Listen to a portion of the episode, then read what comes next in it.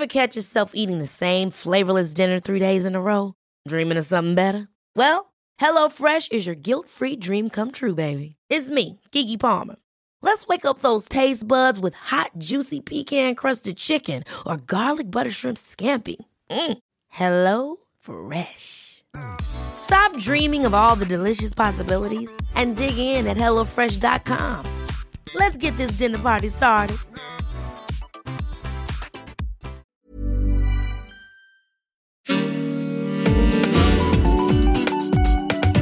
Queer as Berlin. Der Schwule Hauptstadt Podcast mit Michael Mayer.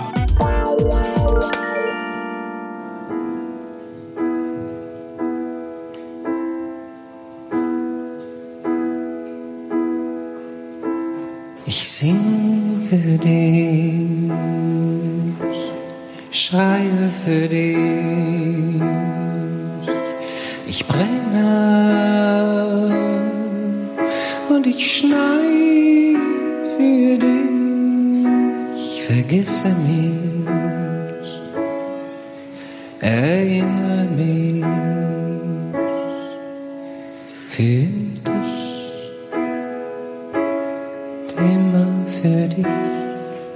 Ja, ihr habt sicher erkannt, das war ein Song von Rio Reiser, interpretiert von der wunderbaren Georgette D. Und damit herzlich willkommen zu einer neuen Folge von Queer as Berlin.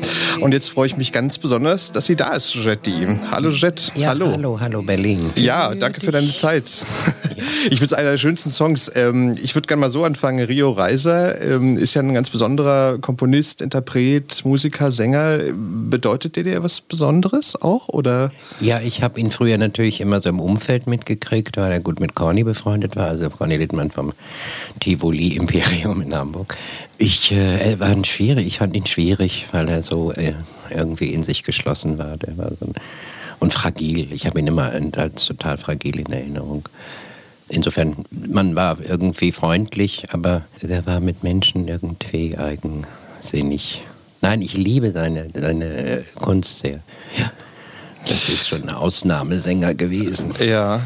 Ähm, du hast ja bei deinen Shows also ein unglaubliches Spektrum an Musikern, Songs, Chansons, die du interpretierst. Ähm, ist jetzt vielleicht ein bisschen eine vereinfachte Frage, aber hast du da eigentlich auch Favoriten, die dir besonders am Herzen liegen? Unter den Kollegen. Du meinst jetzt Nee, nicht unter den Kollegen, unter den äh, Komponisten, den Songs, die du interpretierst oder andere Musiker, andere Sänger, die dir besonders am Herzen liegen. Also ich will nicht gerade sagen Vorbild, aber ich will sagen so, die dir besonders was bedeuten. als ich sieben Jahre alt war, wenn man mal ausholen möchte. Wir hatten keinen Fernseher, mein Vater wollte das nicht, also war Radio das Programm. Und dann weiß ich noch, das war irgendwie in den Herbstferien, dann lief morgens um sieben Edith Piaf, Non je ne regrette rien im Radio. Ein Klassiker. Ja, ein Klassiker. Und ich bin fast in diesen Apparat reingekrochen, das weiß ich noch ganz genau. Das war so eine Anlage in, mit, mit Ecktischchen und äh, Rollladenzuzieh-Dingern. Und ich kniete vor diesem Ding und mit was ist rein und hab gedacht, das will ich auch. Ich wusste gar nicht, worum es geht, aber das hat mich damals irgendwie schon richtig angefasst. Also dass du willst so singen können. Ja, genau, das will ich auch. Das, sowas möchte ich auch machen. Na, so nicht, weil das war klar, aber das war irgendwie, äh, das war mir damals schon klar, das ist ein, vom Ausdruck her oder vom Mittel einfach irgendwas, was mich total gebannt hat. Nee, ich meine, selbst wenn man Französisch nicht versteht, ist es ja unglaublich kraftvoll. Das ist eben das Geniale, weil äh, wenn man, also Menschen, die mich berühren, müssen nicht unbedingt deutschsprachig sein. Ähm, das ist sehr breit gefächert. Ja, es gab dann im Verlauf natürlich so, also Janis Joplin, Maria Callas. Die Mischung ist bunt. Auch Hans Albers zum Beispiel finde ich äh, einen grandiosen Interpreten von Liedern. der so ein bisschen unterschätzt wird eigentlich, ne? So in Naja, wenn man diese, weil guck dir manchmal diese Texte an. Also der hat wirklich oft aus Scheiße Gold gemacht. Zum Beispiel diese, dieser Kriegssong, ne? die Bombe machte Bumm, da fiel mein Johnny um. Goodbye, Johnny. Ja, ich finde es auch so interessant. man, man kriegt irgendwie feuchte Augen, weil Ja, ja. es ist so banal, aber da ist irgendwas bei ihm, das macht mich dann ganz äh, rührselig. Ja. Es hält sich auch hartnäckig das Gerücht, dass Hans Albers schwul war. Ne? Ich meine, das ist irgendwie ja unbewiesen, aber es ist so. Ich meine, ich finde es nur in dieser Nazi-Zeit so interessant, weil das ist so konträr eigentlich, ne? so dieser ganzen Ideologie und so. Ne? Also, ja, ich meine, in der Zeit waren ja eh, das war ja eine Zeit voller Wunder. Zum Beispiel Bruno Balz, ganz berühmter äh, Textdichter. Also der für Zara viel, ne? Der Wind hat mir ein Lied, das sind alle möglichen. Ganz groß, aber der hat auch später nach dem Krieg noch viele Hits für Katharina Valenta und so geschrieben. Ne? Ganz kleiner, schmächtiger Mann, irgendwie auch noch äh, aus der jüdischen Community. Und da hat wohl Sarah auch mal dann sich über den Balkon gehängt, als der dran sein sollte und hat irgendwie dann zu ihrem Oberen da gesagt, wenn ihr mir den wegnimmt, kann ich nichts mehr singen. Und dann ist er irgendwie drum rumgekommen. Äh, und wenn du diese Texte liest, was der für einen Druck auch hat, und der war nun schwul, ne? Mhm. Äh, dann hört sich das nochmal ganz alles ganz anders an. Es ist wunderbar, ja. Weil es hat auch, das ist vielleicht auch die Zeit, die haben immer sowas von, da kommt überhaupt kein Selbstmitleid in diesen Dingern vor. Naja, das ist halt auch eine dramatischere Zeit als, als, als heute, also bei uns zumindest. Ne? Also ja, aber heute ist doch in vielen Songs immer dieses Geheule irgendwie.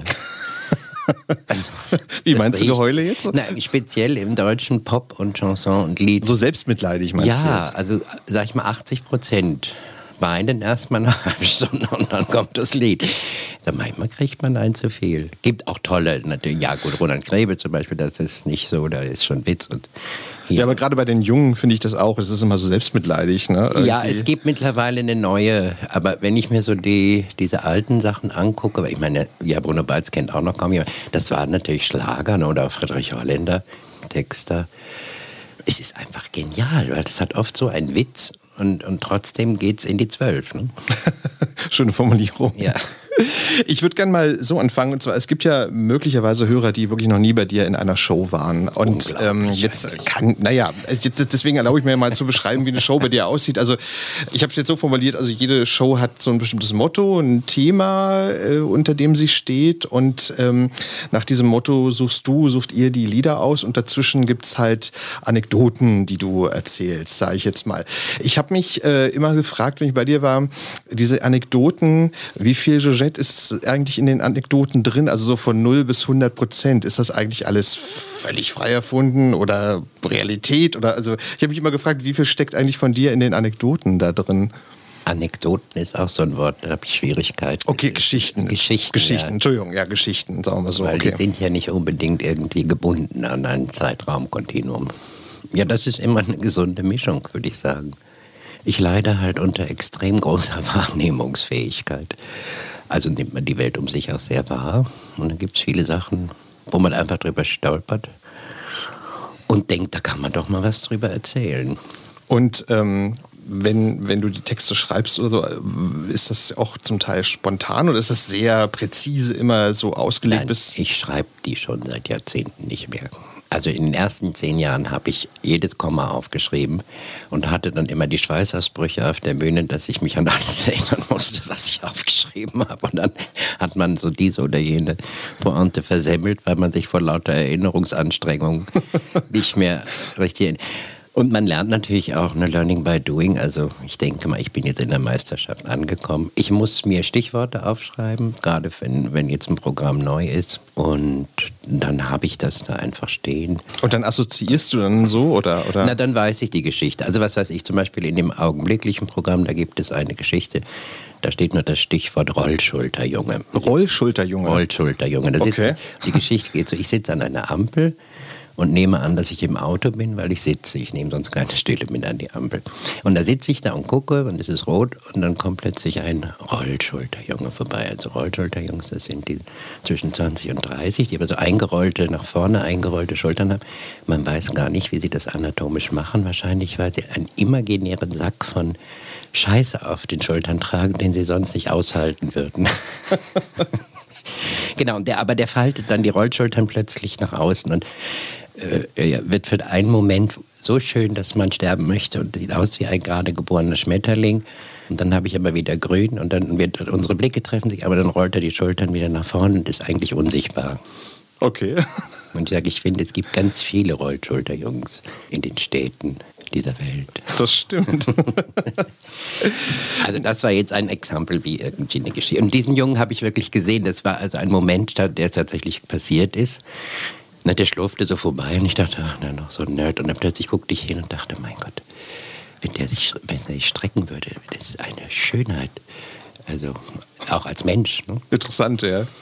Na, ich habe die Frage auch deswegen gestellt, weil ähm, äh, du hältst ja dein Privatleben, auch die Vergangenheit so ein bisschen bedeckt. Also ich finde es interessant, wenn man dich mal so googelt, da erfährt man relativ äh, wenig. Ich habe mich dann so Keine gefragt. Nacktfotos. nee, das meinte ich jetzt nicht, aber, aber sauber. Ich habe dann auch mich gefragt, okay, ist das jetzt vielleicht auch so die Legendenbildung einer Diva, dass man dann irgendwie nicht so alles verrät und dass man dann sich bei bestimmten Sachen doch bedeckt hält und Ich habe das Problem damit, dass ich natürlich auch im Alltag ein ganz banaler Mensch, ein menschliches Dasein in einer kapitalistischen Gesellschaft in einem europäischen Land friste. Äh, Und das ist manchmal alles ganz unspektakulär.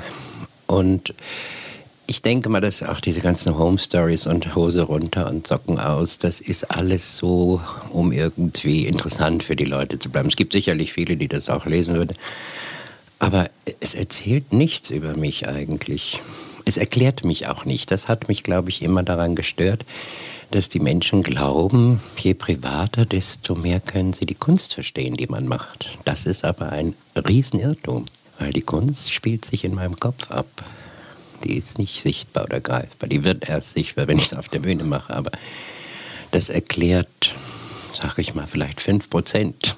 Oder was heißt noch nicht mal erklärt, gibt Ahnungen, wo vielleicht was herkommt. Weil natürlich habe ich eine Familiengeschichte und so weiter. Äh, ne, pommersche Flüchtlinge und so. Dinge, die einen prägen, also auch fürs Leben. Weil ich habe natürlich auch eine Weltsicht, sehr evangelisch erzogen. Das sind alles Dinge, das sind Filter, die bleiben liegen auch, die brennen sich und verwischen auch irgendwann.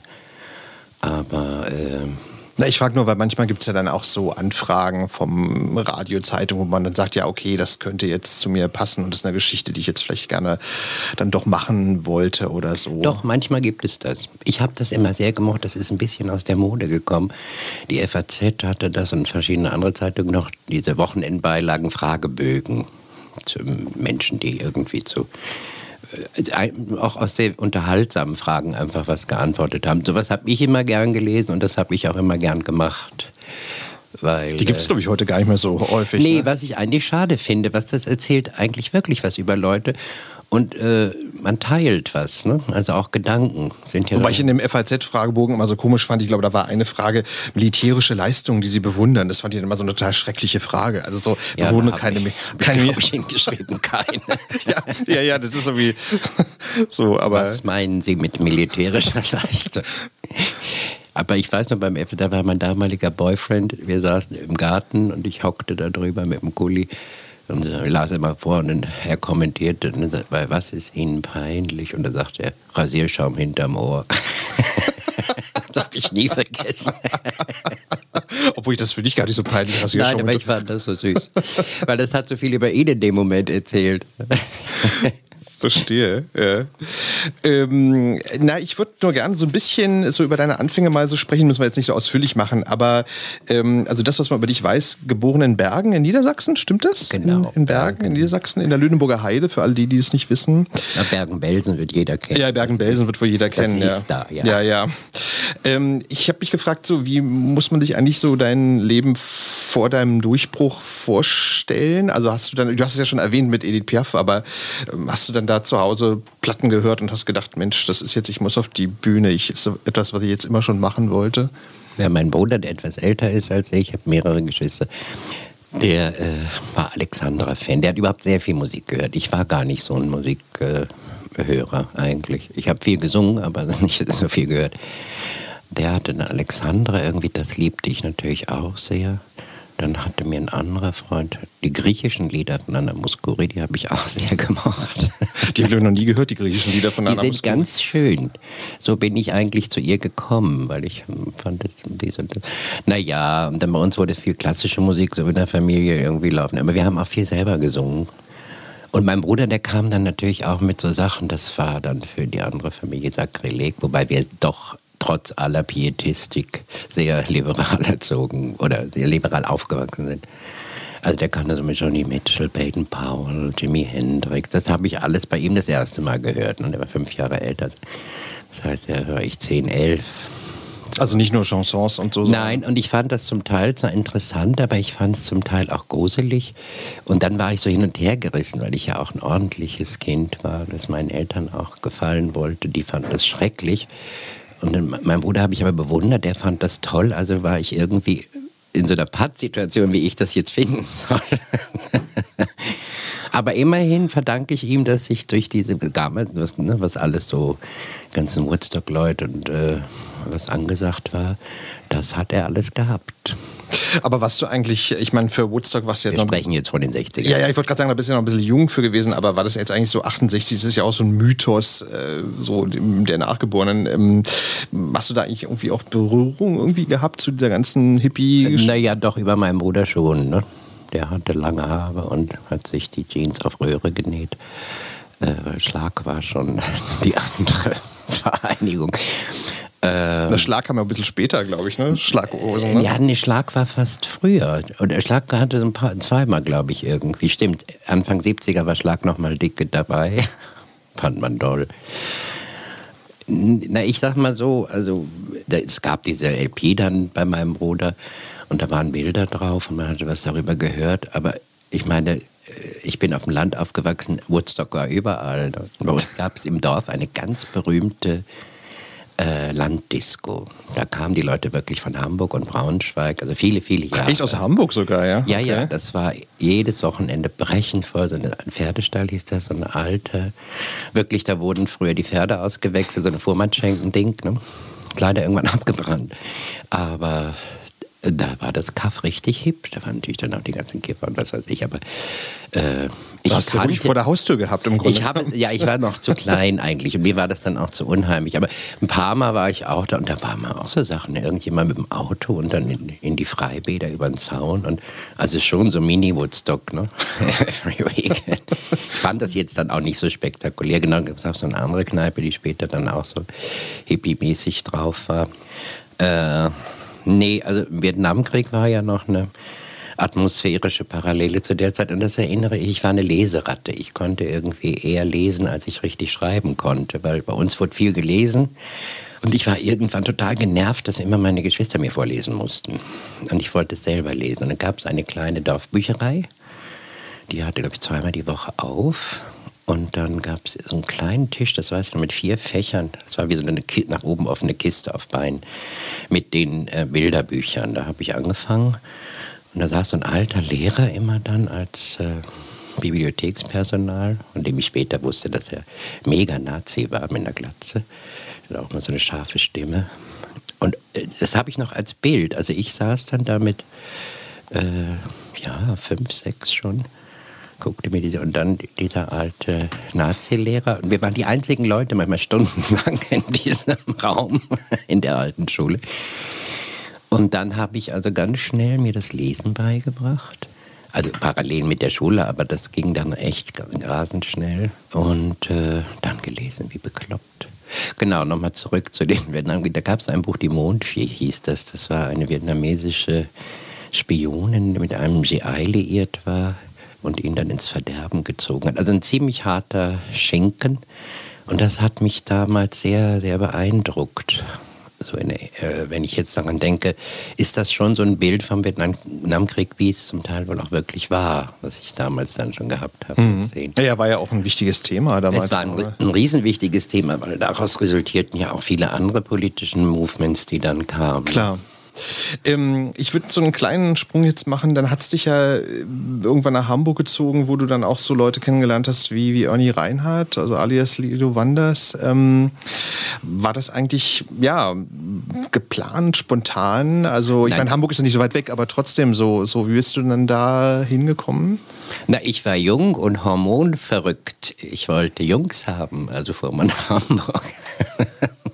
Ja gut, okay, aber, aber ich meine, gut, ist noch ein Aspekt, logisch, klar. Aber das ich mein, war die treibende Kraft. klar, logisch. aber jetzt so äh, zurückkommen auf so das Künstlerische. Also ich meine, da, da warst du dann irgendwie, also wie hast du die Leute da kennengelernt? Nee, so? Das Künstlerische. Nein, ich... Das aber so, es ist ja, überschneidet sich ja vielleicht auch, ne? So, also. Naja, ich bin dann irgendwann ja ganz nach Hamburg, um meine Krankenschwestern-Ausbildung da auch zu machen.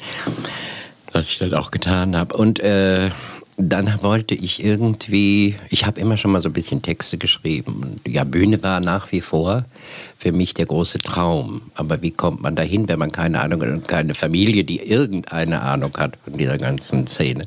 Und dann habe ich, da gab es ja dann auch so Kleinkunstgeschichten, Kaffee Tuk Tuk zum Beispiel. Und dann gab es eine sehr berühmte und auch ziemlich ergiebige Clubdisco das Spundloch damals im Heiligen Geistfeld. Ich glaube, das gibt es sogar noch. Da, wo der Bunker steht in Hamburg, ne? Ja, gegenüber. Ne? Das heißt, da Budapest genau. Das war irgendwie großartig, da ist man gerne. Und da haben auch manchmal so kleine Sachen. Da habe ich auch mal Ernie gesehen.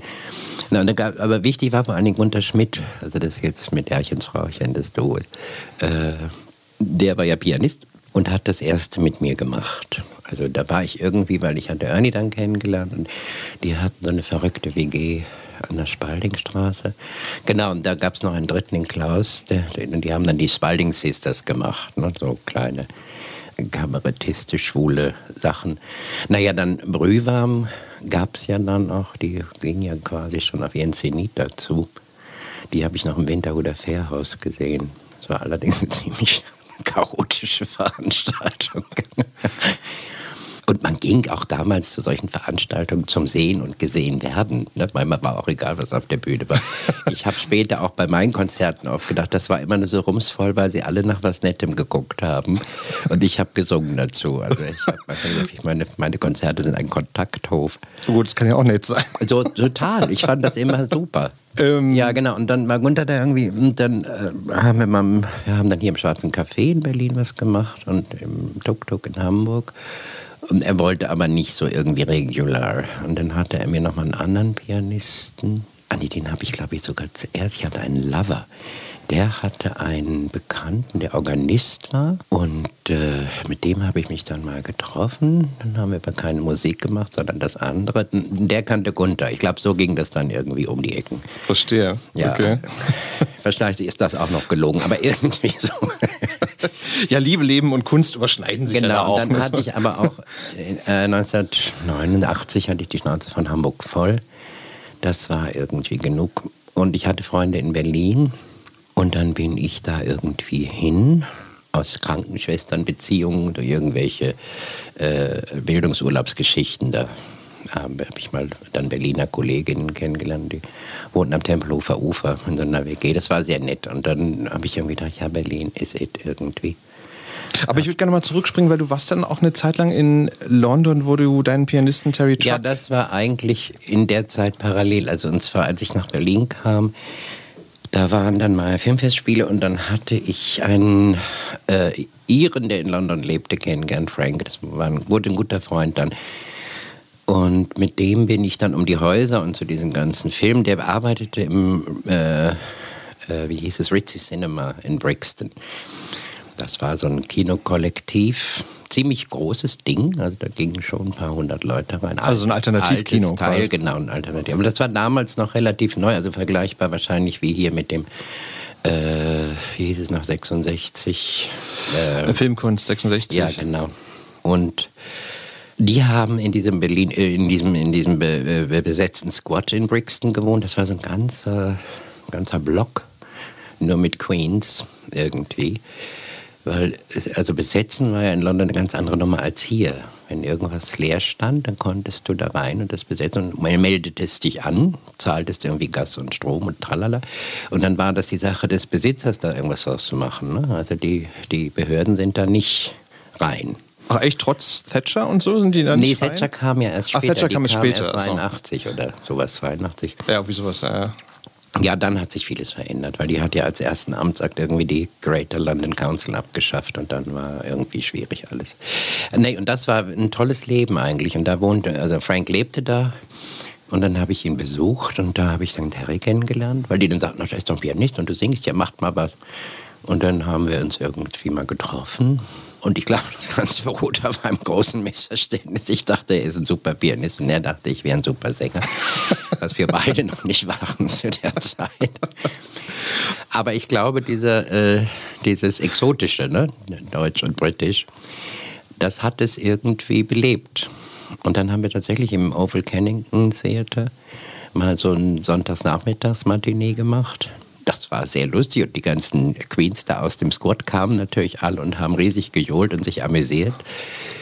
So ging das dann immer weiter. Dann habe ich Terry gesagt, komm doch mal nach Deutschland, hier kann man richtig Geld verdienen, was dann erstmal überhaupt nicht passiert. und wir haben wirklich, also ich bin dann wieder so tageweise joggen gegangen im Hospital. Aber es war gut. Und habt ihr dann quasi so gleich gewusst, wir passen gut zueinander oder war das dann eher so eine Entwicklung? Nee, das war eine Entwicklung. Ich meine, dann ging es relativ rasant, weil dann hat damals Elmar Kraushaar, ne, der war mit Matthias Frings gut befreundet, haben in Frankfurt am Theater am Turm, da war damals Peter Hahn Intendant, äh, diese vier, die vier Wochen äh, Festival Homosexualität äh, und Theater gemacht. Und ich war damals viel im Waldschlösschen, also die kannte ich auch so relativ from the beginning.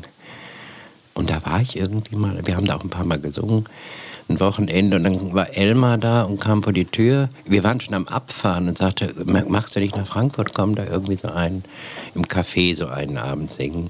Ich sag, ja, warum nicht? Das war so, das sind so diese ein, ein Minuten Lebensentscheidung. Die alles verändert. Ja, ungeplant. Es hat wirklich alles verändert. Und natürlich das Theater am Tom, die hatten natürlich, also es kam, der Hahn mochte das sehr, was ich gemacht habe. Und hat sich dann entschieden, mir irgendwie eine Produktion zu äh, zahlen. Und in der Hoffnung, dass das irgendwie klappt. Und das hat geklappt. Also da war ich dann, das genau, das ging 81, 82 in dem Winter los. Und eigentlich erst 85 da aufgehört. Bis dahin habe ich da sehr, sehr viel gemacht. Und hatte natürlich dadurch Zugang zu sehr vielen Theatern, weil die kannten sich natürlich alle. Und ich also bin sozusagen über die Theaterschiene auf der Bühne weitergegangen. Das ist eine andere Nummer, als wenn man jetzt über die Brettel. Natürlich haben wir auch die Hinterzimmer und es gab irre viele kleine Sachen, tolle Sachen auch. Ich war in Dortmund, in Nürnberg, so kleine Theater, Hinterzimmer, Kneipenbühnen, aber immer voll. Aber ich habe auch gelesen, das fand ich total beeindruckend und zwar, ähm, dass ihr dann auch mal, ich glaube, es war dann wahrscheinlich später, dass ihr dann mal Auftritte hattet im Pariser Odeon, im Wiener Burgtheater und Münchner Kammerspiele, wo ich dachte, wow, das sind ja total irre Häuser, aber das war wahrscheinlich dann später. Ne? Das so. war viel später, das war schon in den Anfang der 90er. Anfang der 90er, genau. ja. Aber ist ja irgendwie also in anderen Sprachen. Also ich meine, jetzt irgendwie verstehen nicht alle Deutsch. Also ich meine, naja. aber gut, wahrscheinlich war das wahrscheinlich auch ein internationales Programm dann, was ihr gemacht habt, wahrscheinlich, ne? Also jetzt nicht Na, nur auf Deutsch, ne? Ja, in Paris, das war irgendwie so eine Nummer. Ich hatte ich weiß gar nicht, wie das letzten Endes das erste Mal zustande kam. Da, genau, Goethe-Institut hat da noch irgendwie mitgemischt. Und da war ich im Chaillot, das war von Miss Savary, das Theater da unterhalb des äh, äh Eifel, ne, Trocadero. Und so ein, eigentlich ein fürchterliches Theater, es ist riesig breit, so ein modernes Ding. Ich habe immer gedacht, das sieht aus wie so ein U-Boot mit Theater. Und da haben wir ein Konzert gemacht und da war der damalige Direktor vom Odeon drin. Äh, und der war so begeistert, dass er sozusagen gesagt hat, die will ich im Odeon haben und hat mich gleich vier Tage gebucht, was echt unglaublich war. Und ich hatte aber dann irgendwie in Berlin, in der Weihe der Vernunft noch, da hatte ich mit einer Journalistin vom Le Monde ein Interview gemacht, weil die war, hatte eine Woche oder zwei, war die in Berlin, die Berliner, Kleinkunstszene. Und dann haben alle immer gesagt, hast du denn schon Georgette gesehen? Und sie sagt, nein, habe ich nicht. Und am letzten Tag, da spielte ich und sie war außer sich und ich bin immer so mit Interviews, weiß ich nicht. Und dann habe ich gedacht, na gut, wenn die morgen wieder wegfährt, ist ja auch Quatsch. Und dann kam sie, da war noch die Zigeunerwagen da hinterm Zelt, kam sie da in die Garderobe nach dem Konzert. Dann haben wir bis nachts um halb drei da gequasselt. Das war total schön. Also super sympathisch. Und dann habe ich noch in ein Taxi gesetzt, weil sie im, im dunklen Berlin in der Nacht ein bisschen Angst hatte. genau, und dann hat sie irgendwie äh, einen Artikel geschrieben und da war eine halbe Seite über mich und irgendwie vier Sätze über den Rest der Berliner Kleinkunstszene. das war aber überhaupt nicht beabsichtigt. Und seitdem hat sie eigentlich, die ist immer noch beim Le Monde. Und wir haben und immer wenn ich in Paris war, hat die entweder Kritiken oder Riesenvorankündigungen gemacht. Und in Paris bringen die Zeitungen noch was. Ich weiß nicht, ob es jetzt auch noch so ist, aber das war irgendwie ein Wunder. Über Das ist eine Kulturstadt, ne? die sind halt sehr interessiert. Die ja, Pariser. ja, aber es ist natürlich so, also dann haben wir diese Odeon-Konzerte gemacht und dieser Direktor, ich habe leider seinen Namen vergessen, der war eigentlich Spanier und ich habe ihn einmal in Barcelona dann nach dem Konzert getroffen. Das war so ein kleiner, wahnsinnig erotischer, weiß ich nicht, End-60er. So ein bisschen was zwischen Picasso und was weiß ich, aber der hat irgendwie. Und da kam er ganz bescheiden, der ist nach Mexiko, hat dann da irgendein Festival, da wollte er mich auch noch haben, aber die konnten das dann nicht bezahlen. Ähm, und der wollte das einfach. Der, den, der, hatte, den, der fand das toll. Das war ihm auch egal, wie die Leute das finden. Das war Okay. ganz grande- Wir haben dann in Barcelona ein, hat ein Festival gemacht, nochmal ein großes. Da haben wir auch zwei Tage im, im äh, Paloma gespielt, diese wunderbare, legendäre Konzerthalle. Das war sehr schön. Genau, so kamen so Sachen zustande. Ja, genau, auch am Anfang ein paar Sachen, Stockholm, Helsinki und Zeug. Das war dann alles übers Goethe-Institut. Ich würde dich gerne noch eine Frage, äh, noch eine Frage stellen zu Terry Truck. Ihr habt ja dann quasi wie in so einer Ehe dann auch mal, mal fünf Jahre Pause gemacht oder so. Ähm, war das dann auch so, weil man dann das mal brauchte, dass man sich dann irgendwie mal ja, getrennt kreativ ausdrückt? So? Ja, absolut. Es war auch nicht fünf, es waren fast zehn Jahre. Ah, zehn Jahre, Entschuldigung. Ja. Ja, ich hatte genug. Derry hat das irgendwie lange nicht verstanden und war sehr gekränkt. Aber es war irgendwie für mich tot. Wir hatten uns nach 20 Jahren. ne? Das finde ich aber ganz normal eigentlich auch. Also ich meine, so dass man sich dann auch mal, also vielleicht nicht für immer, aber jetzt mal zeitweise trennt. Ja. Naja, Terry ist stehe, wenn seine Weidegründe wackeln, dann wird er wild. Verstehe. Das war auch ein Sprung, echt Sprung ins kalte Wasser. Ich habe ja mit Jazzmusikern, also mit einer Band eine Weile weitergemacht. Am Anfang kamen die Leute noch, ich habe auch viel von meiner Popularität über diese Zeit verloren, weil die Leute kamen dann irgendwann nicht mehr. Das ist natürlich auch so ein Wechsel. Ne? Da war ich ja 40, das sind ja dann so die letzten Platinjahre, wo Sex noch sells.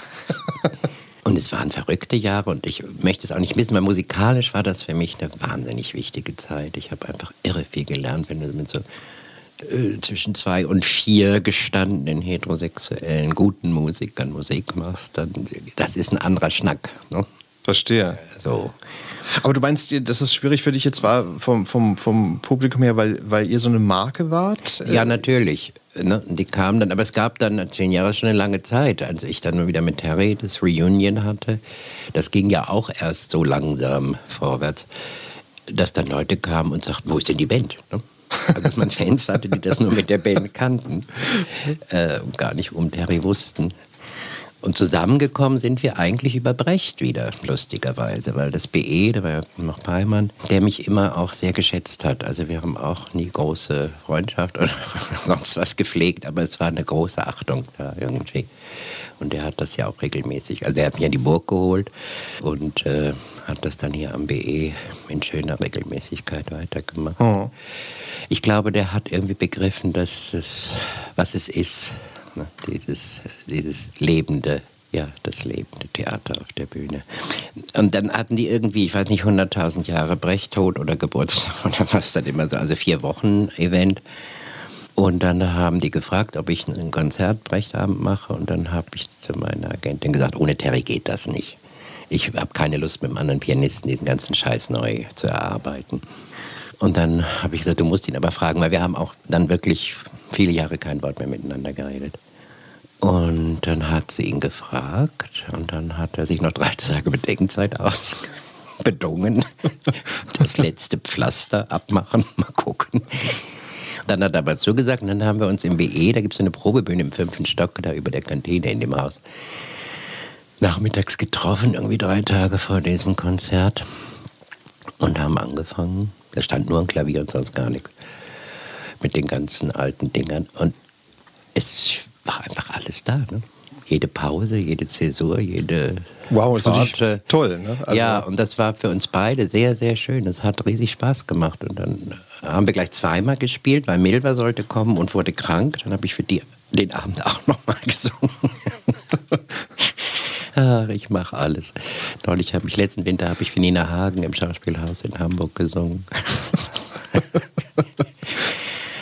Alte Frauen werden krank. Genau. Und äh, dann habe ich zu Terry gesagt, das war doch ganz schön, ob er sich vorstellen könnte, ob wir so eine Tour mal Greatest Hits oder sowas machen könnten.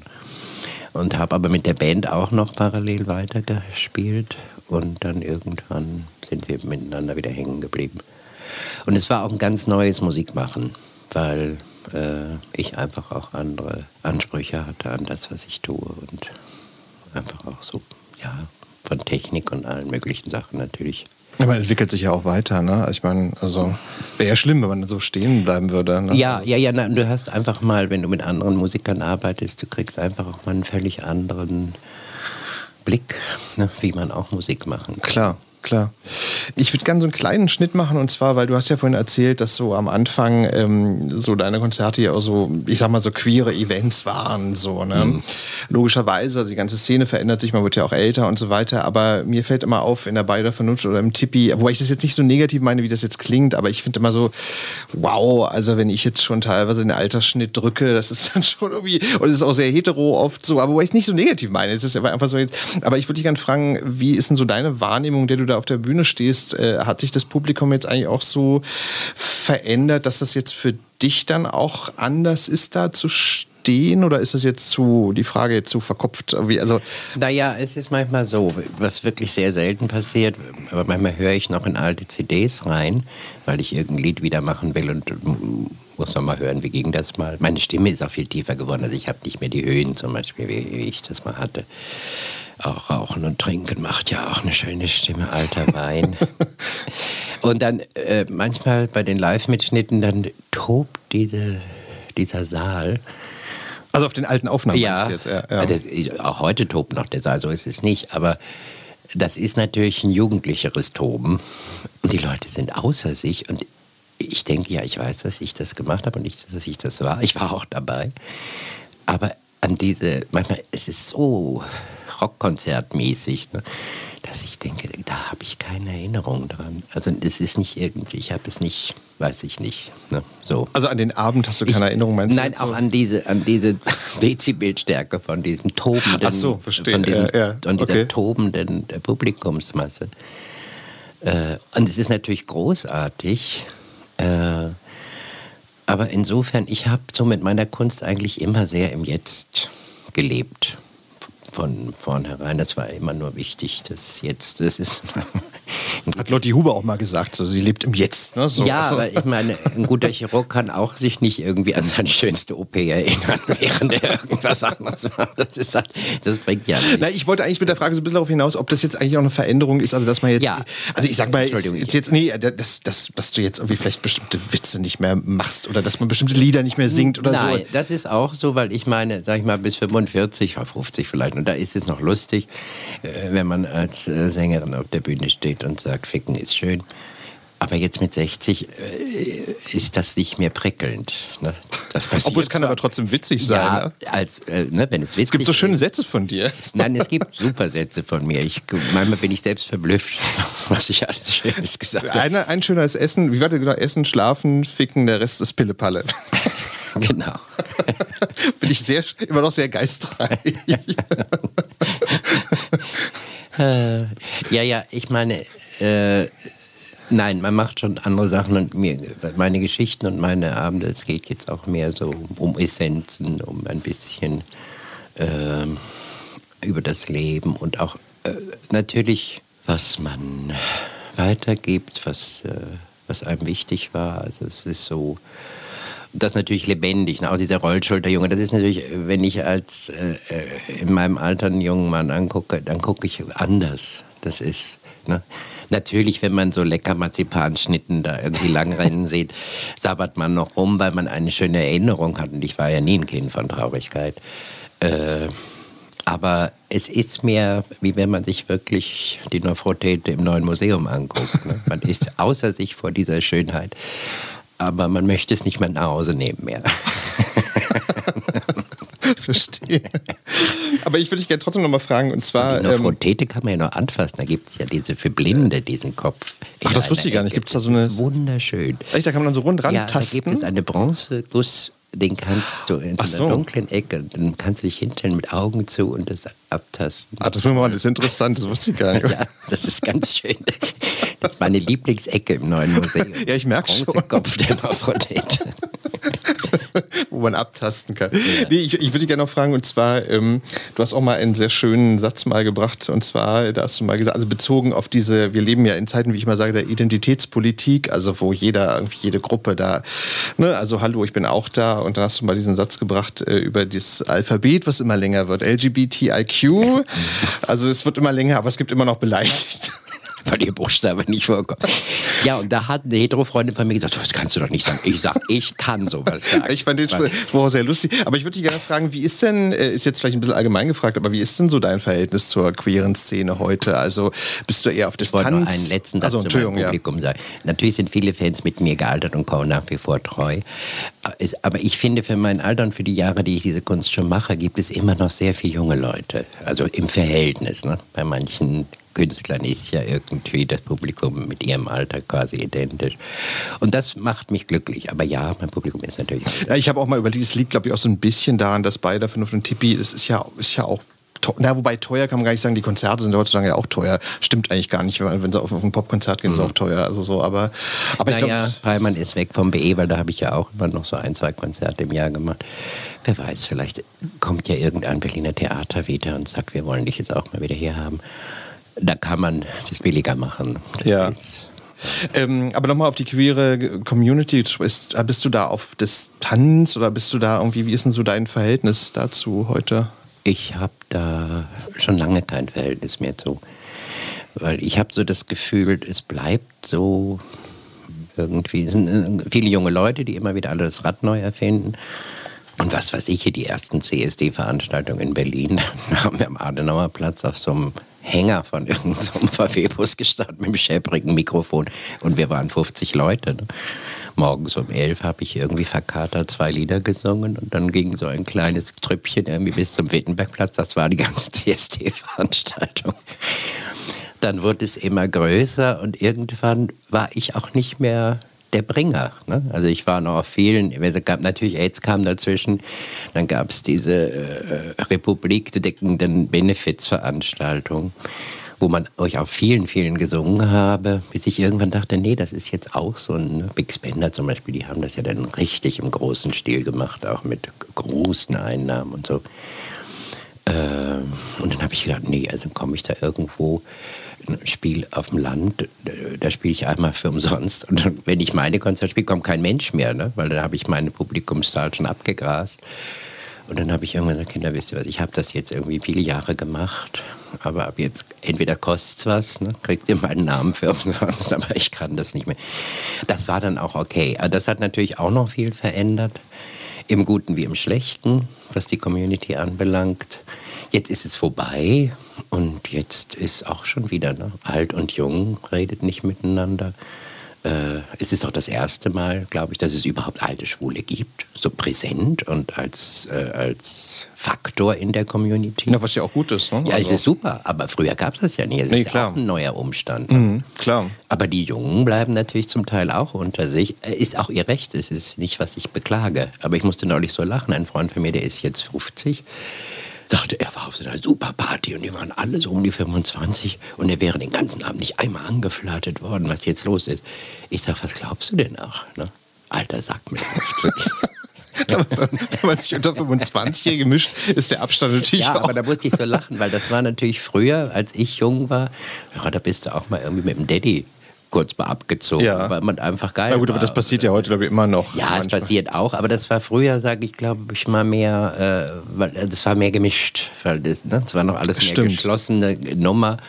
Und, ne, aber wobei ich immer denke, dass diese, diese Abgrenzung aber auch so ein gesamtgesellschaftliches Ding ist. Ich glaube, das bezieht sich nicht nur auf die queere Community, also dass man so irgendwie, weiß ich nicht, jeder hat so seins und man grenzt sich so ab, also ja. politisch, kulturell, also so in ganz vielen verschiedenen Aspekten. So, Nein, äh, ich habe, weiß ich noch, letztes Jahr mal irgendwann in einem Programm, weil ich hatte das auf Gay Romeo gesehen, da haben die eine Umfrage vor den letzten Bundestagswahlen gemacht. Das waren immerhin knapp 40.000 Befragte.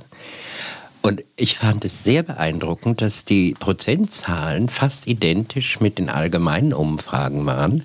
Also AfD lag auch bei 12 Prozent bei den Schwulen. Was absolut irre ist. Nee, und da habe ich gedacht, aber das ist für mich Normalität.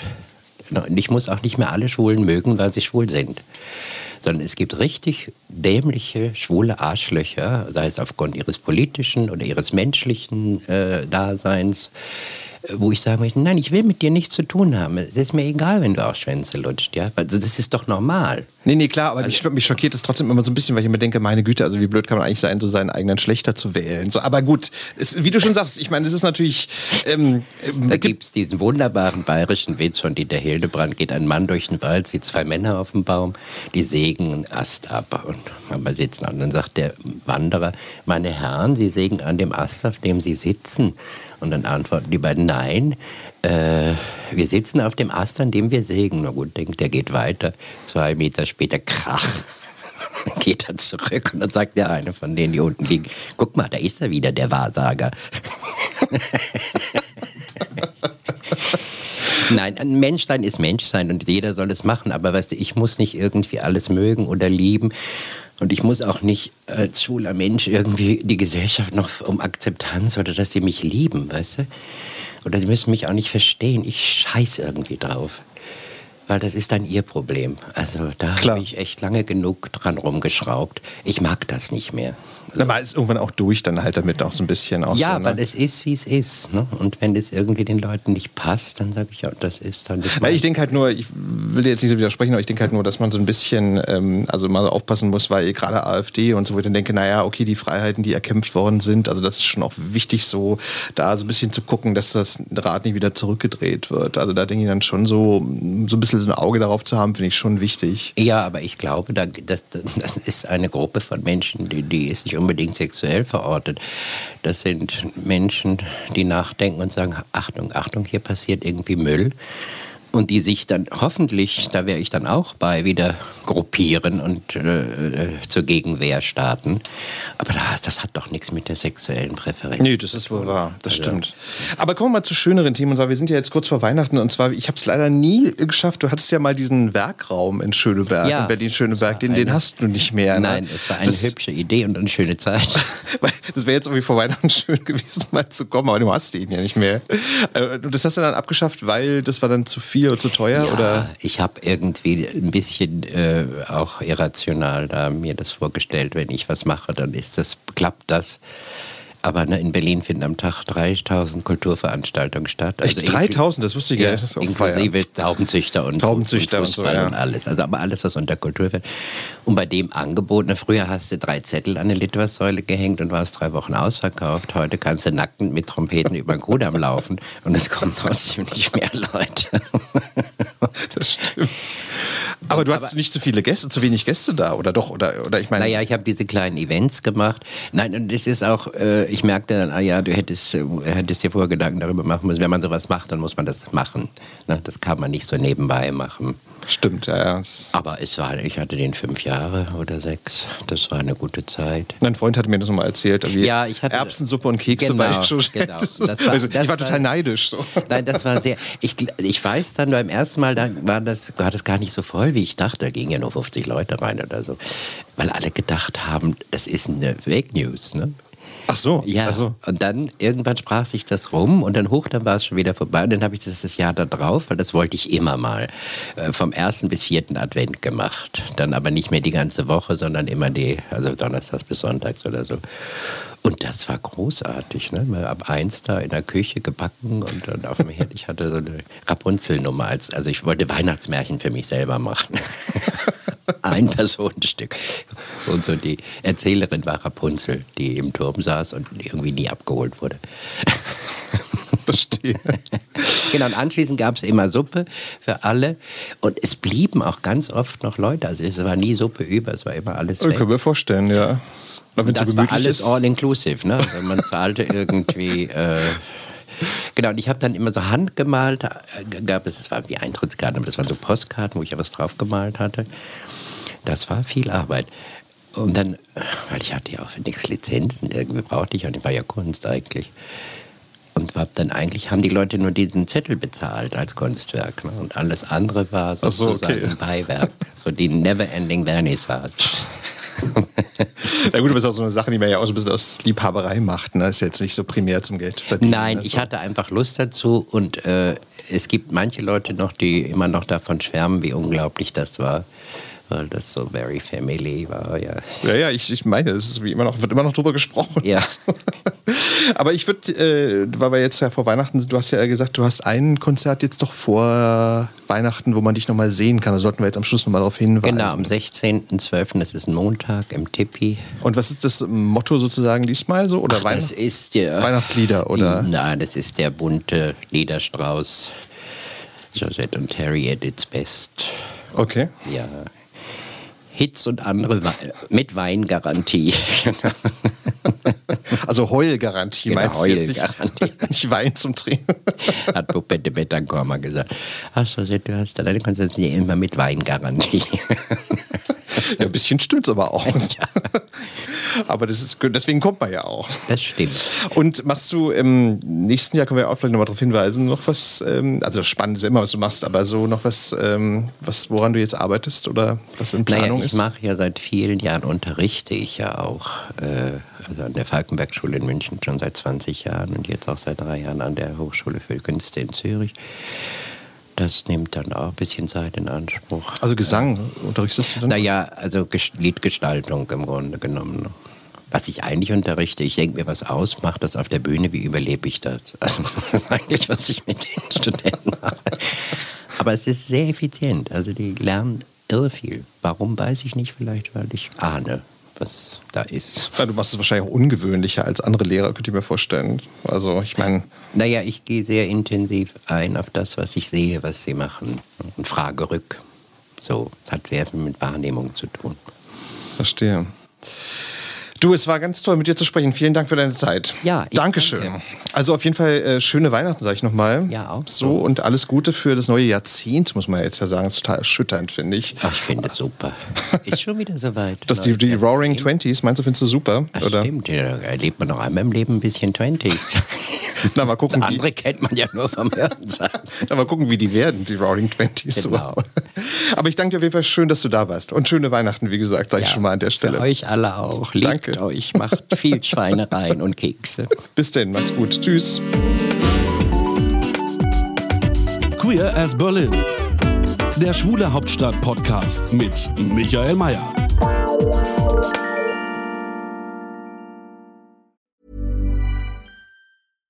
Mom deserves the best, and there's no better place to shop for Mother's Day than Whole Foods Market. They're your destination for unbeatable savings, from premium gifts to show-stopping flowers and irresistible desserts. Start by saving 33% with Prime on all body care and candles. Then get a 15-stem bunch of tulips for just $9.99 each with Prime. Round out Mom's menu with festive rosé, irresistible berry chantilly cake, and more special treats. Come celebrate Mother's Day at Whole Foods Market. Mom deserves the best, and there's no better place to shop for Mother's Day than Whole Foods Market. They're your destination for unbeatable savings, from premium gifts to show-stopping flowers and irresistible desserts. Start by saving 33% with Prime on all body care and candles. Then get a 15-stem bunch of tulips for just $9.99 each with Prime. Round out Mom's menu with festive rosé, irresistible berry chantilly cake, and more special treats. Come celebrate Mother's Day at Whole Foods Market.